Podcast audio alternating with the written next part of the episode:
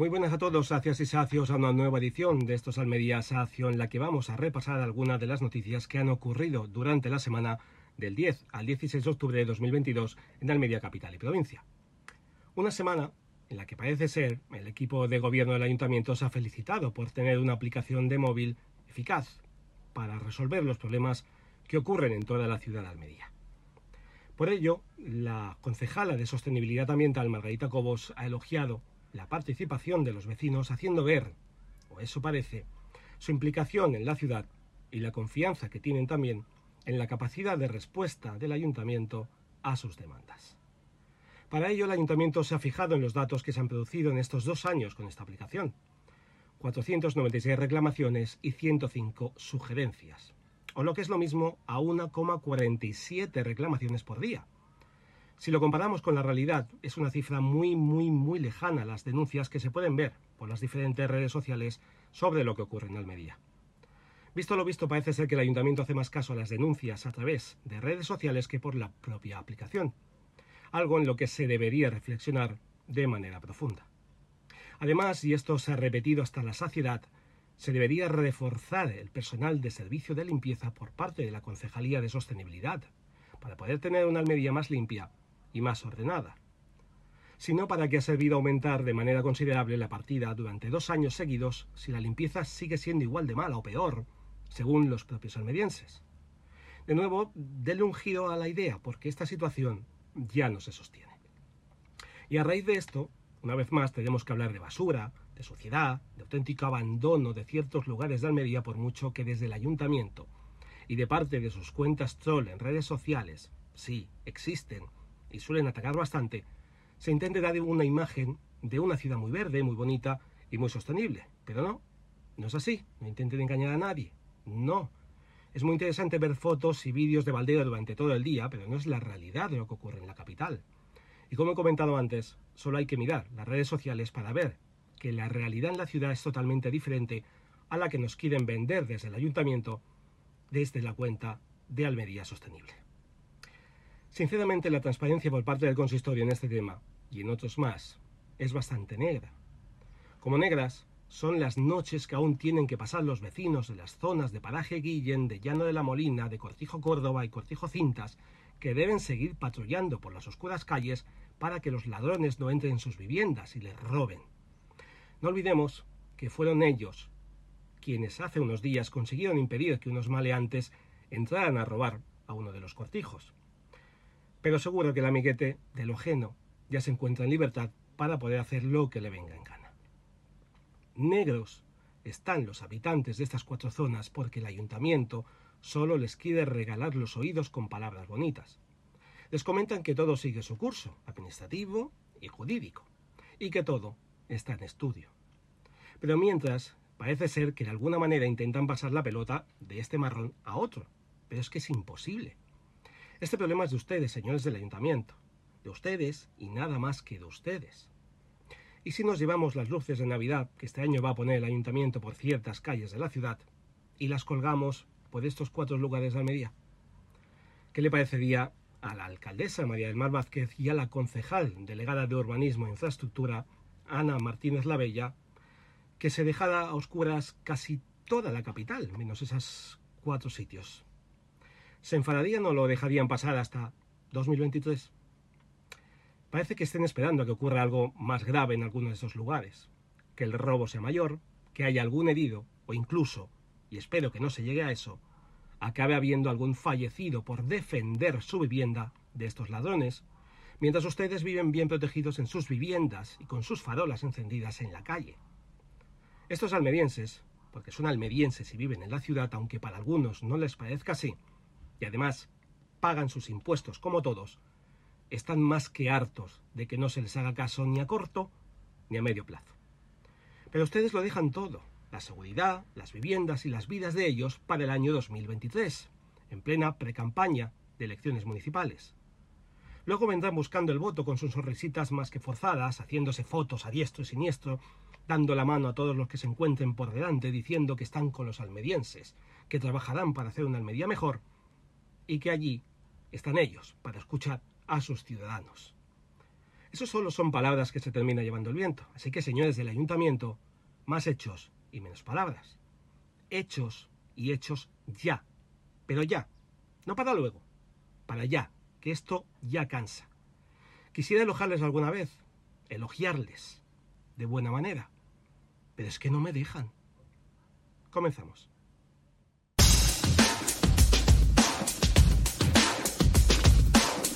Thank you.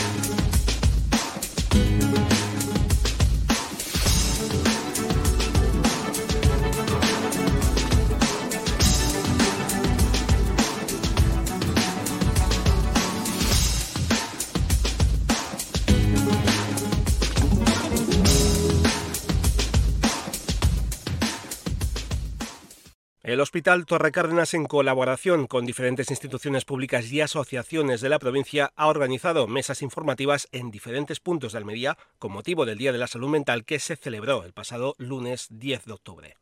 Con el lema Dale like a la salud mental por el derecho a crecer en bienestar, esta jornada se ha centrado en los jóvenes, ya que según la Organización Mundial de la Salud, uno de cada siete personas de entre 10 y 19 años padece algún tipo de problema mental problema que además se ha intensificado tras la crisis sanitaria sufrida a nivel mundial. Por este motivo y hasta el próximo día 25 de octubre, por toda la provincia de Almería se celebrarán actividades en torno a la salud mental, rastrillos artesanales, mesas informativas, jornadas deportivas, actividades culturales y foros de participación ciudadana. Todo ello con la única pretensión de dar visibilidad, normalizar y asentar relaciones en el conjunto de la sociedad. El Hospital Universitario Torre Cárdenas está claramente comprometido con la atención de las necesidades de la infancia. El centro dispone de una de las pocas unidades de Andalucía con camas para hospitalización y un hospital de día para la infancia y adolescencia con problemas graves. Además, ha creado un subequipo de infantil para reforzar las consultas externas en su asistencia más accesible, especializada y dedicada a este periodo de la vida tan vulnerable y necesitado de especial atención.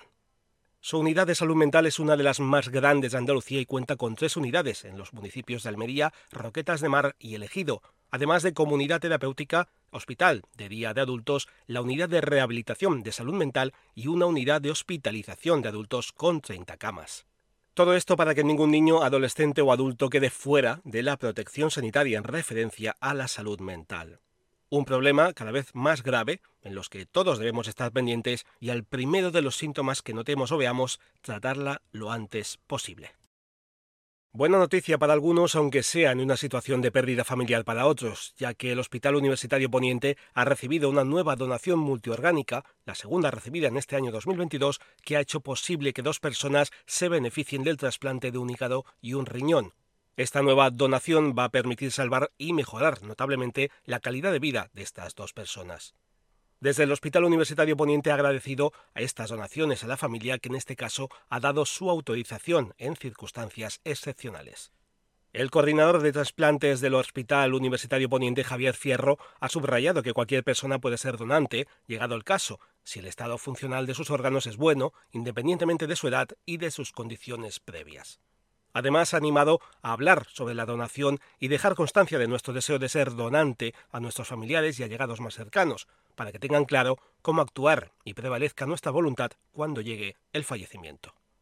Con esta nueva donación ya son cinco las registradas en lo que va de 2022 en el centro hospitalario ubicado en el municipio de Elegido. Desde 2018, año en el que el Hospital Universitario Poniente se incorporó a la red de centros andaluces con programa de donación de órganos, este ha recibido 43 donaciones, 15 donantes de órganos y tejidos, 6 donantes solo de órganos y 22 donantes de tejidos que ha servido para realizar los trasplantes de dos pulmones, 6 hígados, 20 riñones, 47 córneas y 114 extracciones de tejido óseo. Todo un acto de solidaridad y altruismo, tanto por parte de las familias como de los propios donantes, para aquellas personas que esperan un órgano. La Federación Almeriense de Asociaciones de Personas con Discapacidad y sus 17 asociaciones se han reunido con el nuevo delegado en Almería de la Consejería de Empleo, Empresa y Trabajo Autónomo de la Junta de Andalucía, Amos García. Esta primera reunión, tanto presencial como en directo por Internet, ha servido para analizar, junto a las primeras demandas de las asociaciones, el cómo mejorar la empleabilidad de las personas con discapacidad en Almería ciudad y provincia. Valentín Sola, presidente de la asociación, ha subrayado que cada año entre 1.500 y 2.000 profesionales son contratados por las propias entidades para el desarrollo de su actividad, proyectos o para trabajar en los distintos servicios gestionados por sus centros especiales de empleo. Además, ha afirmado que el tejido asociativo y sus centros especiales de empleo de índole social suponen un importante motor y un elemento clave para la economía de la provincia y la principal vía de contratación para los profesionales con discapacidad. Los principales temas que se han abordado en esta primera reunión han sido la necesidad de impulsar el cumplimiento de la reserva del 7% de puestos de trabajo para los centros especiales de empleo de iniciativa social, y que hasta ahora no se ha cumplido. Otro de los puntos es que la Junta de Andalucía elabore un censo para que la contratación pública por la Administración Autonómica vaya de acuerdo con los servicios ofrecidos por dichos centros especiales de empleo. El siguiente punto y el más prioritario ha sido la formación, ya que desde el año 2011 no se han desarrollado convocatorias de formación específicas para el empleo con las que mejorar las competencias de las personas con discapacidad y con ello su acceso al mercado laboral. Y por último, se ha exigido al delegado de empleo la necesidad de que se agilicen los trámites en las solicitudes del grado de discapacidad, ya que el tenerlo reconocido es una puerta de acceso al mercado laboral. Esta reunión ha sido un primer acercamiento a la realidad actual de las personas con discapacidad en Almería y un paso más a la inserción laboral total de ellos con el resto de la sociedad. Un paso muy importante en un camino inclusivo cada vez más despejado. El 97% de las personas con discapacidad intelectual no tienen ni un solo amigo. Un amigo con quien compartir alegrías y tristezas ¿Te imaginas no tener amigos? A toda vela lleva 25 años trabajando para que las personas con discapacidad intelectual puedan disfrutar también de la amistad. Pincha en el botón de información y ayúdales compartiendo la cantidad que quieras. Con ello financiaremos actividades de ocio y amistad para ellas. A toda vela, 25 años cambiando vidas. El día 12 de octubre, además de ser festivo para muchos, también ha sido una fiesta para el deporte y la solidaridad al presentarse la primera Andalusí Cup de fútbol veterano almeriense. Un evento que se ha celebrado en los campos de fútbol de Campo Hermoso y de la Villa de Níjar con un objetivo principal, ayudar a dos menores nijareños que se encuentran luchando contra una enfermedad, Manuel de 4 años y Paula de 13. El torneo benéfico ha sido organizado por Veteranos Peloteros Granada 2017 y por el Venta del Pobre Club de Fútbol. Además, cuenta con la colaboración de la Diputación de Almería y del Ayuntamiento de Níjar. El torneo engloba tres aspectos fundamentales. Primero, el aspecto deportivo, como no puede ser de otra forma, algo muy importante para la Diputación de Almería, conseguir y fomentar todos los valores que, conllevan el, deporte. Y particularmente el deporte para veteranos, algo que para los que tenemos más de 35, pues bueno, viene siendo muy importante seguir practicando este tipo de deportes, como es el caso del fútbol, y sentirnos todavía con esa ilusión con esas ganas de, seguir participando en un, en un, torneo de este tipo. Y fundamentalmente también el aspecto solidario, ¿no? El aspecto solidario para estos dos niños, eh, como son Manuel de 4 años y Paula de, de 13 años, los cuales vamos a toda la recaudación del, torneo va a ir íntegramente en esta lucha intensa que llevan estos dos pequeños y que seguro, seguro que, con esfuerzo y con, tesón al final todo, todo saldrá bien. La causa solidaria y más importante que es la que nosotros nos hemos centrado pues, al 200% en intentar recaudar lo máximo posible para esta familia en apoyo económico, pero también eh, queremos dejar claro que también apoyo moral, apoyo moral puesto que bueno, pues son situaciones difíciles, aunque la mejoría es buena y da una imagen de solidaridad y sobre todo pues ver cómo un pueblo, un municipio pues se ha, pues se, ha sensibilizado con, con Manuel y Paula y con su familia. Los primeros y privilegiados equipos que han puesto en marcha la primera Andalusí Cup han sido el Atlético Roquetas, Atlético Macael, Venta del Pobre Club de Fútbol, Unión Deportiva Roquetas, Poli Ejido, Las Salinas Atlético, Cantoria Fútbol Club y el Club Deportivo Ejido. La entrada para ver estos partidos ha sido gratuita, pero sabiendo el motivo de por qué se han realizado estos encuentros, seguro que más de uno habrá colaborado con una pequeña ayuda cuya recaudación ha ido íntegramente para el cuidado de Manuel y Paula. La localidad de Vícar celebra del 15 al 28 de octubre una exposición colectiva y solidaria a favor de la Fundación FAST España, bajo el título Angelman, una mirada a la esperanza. Una iniciativa que consiste en una colección de obras creadas expresamente para esta muestra por 22 artistas que han querido aportar su granito de arena. Cada uno, con su técnica, ha querido plasmar la realidad de las familias que conviven con el síndrome de Angelman desde un enfoque esperanzador. La exposición tiene un doble objetivo. Por un lado, recaudar fondos para la lucha contra esta enfermedad a través de la investigación y acercando a España los ensayos clínicos ya existentes en Estados Unidos. Por el otro, dar visibilidad a una enfermedad muy poco conocida que se calcula puede afectar en España a unas 800 personas, aunque solo una pequeña parte estaría diagnosticada, y así concienciar a la sociedad para no señalar a quienes la padecen. Para los que no sabemos qué es el síndrome de Angelman, esta enfermedad se manifiesta con síntomas muy característicos: epilepsia, discapacidad intelectual, dificultad para caminar, no pueden hablar, escoliosis, ataxia, que se caracteriza por una falta de coordinación en la relación de movimientos voluntarios que altera su velocidad y precisión. También este síndrome produce fascinación por el agua y el plástico, así como un aspecto jovial y alegre. La exposición se podrá visitar del 15 al 28 de octubre de 9 a 17 horas todos los días. Los beneficios irán destinados a la investigación del síndrome de Angelman. Si queréis conocer más acerca de esta enfermedad, podéis visitar la web www.cureangelman.es. Aunque es una enfermedad poco conocida, hijos de personajes públicos como el actor Colin Farrell o el polemista Antonio David Flores tienen el síndrome de Angelman. Una vez más, entre todos debemos ser conscientes de que este tipo de patologías deben darse a conocer y así convertirse en tema de reflexión para su estudio e investigación, para que la vida de estas personas sea cada vez mejor. El enlace a la web lo podéis encontrar en la descripción de la edición de esta semana.